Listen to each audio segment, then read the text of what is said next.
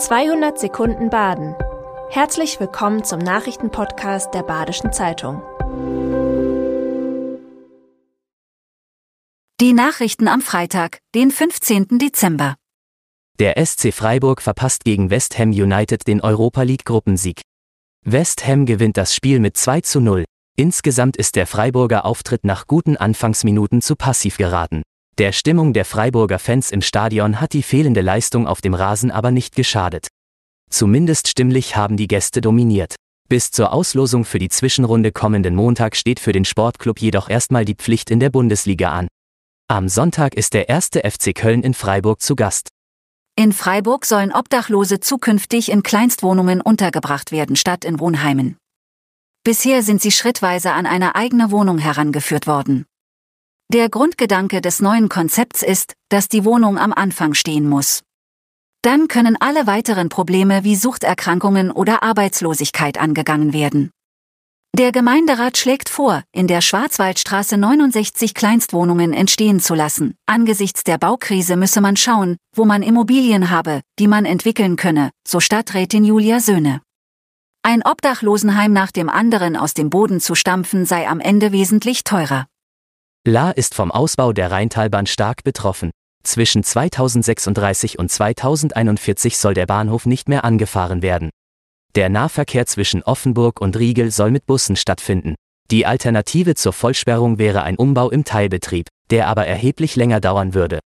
Letztendlich wäre das mit noch größeren Einschränkungen verbunden. Die Stadt La erwartet einen leistungsfähigen Schienenersatzverkehr.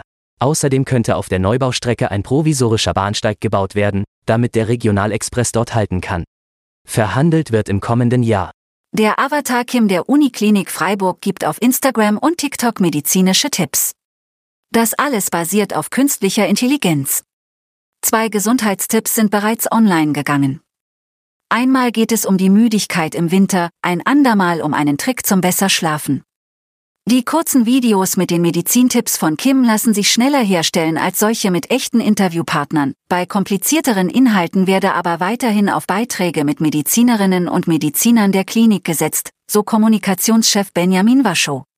Der Freiburger Student Jakob Kasimir Herbst mischt den deutschen Indie-Pop auf. Unter dem Namen Kasi macht er Musik. Die ersten Songs hat er 2022 veröffentlicht. Im ausverkauften Jazzhaus hat er am Mittwoch sein bisher größtes Konzert gegeben.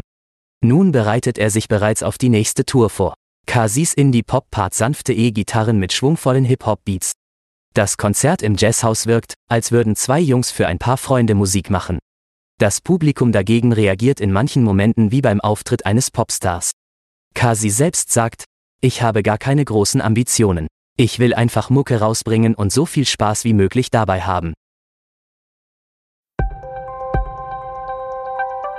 Das war 200 Sekunden Baden. Immer montags bis freitags ab 6.30 Uhr. Aktuelle Nachrichten rund um die Uhr gibt's auf der Website der Badischen Zeitung badische-zeitung.de.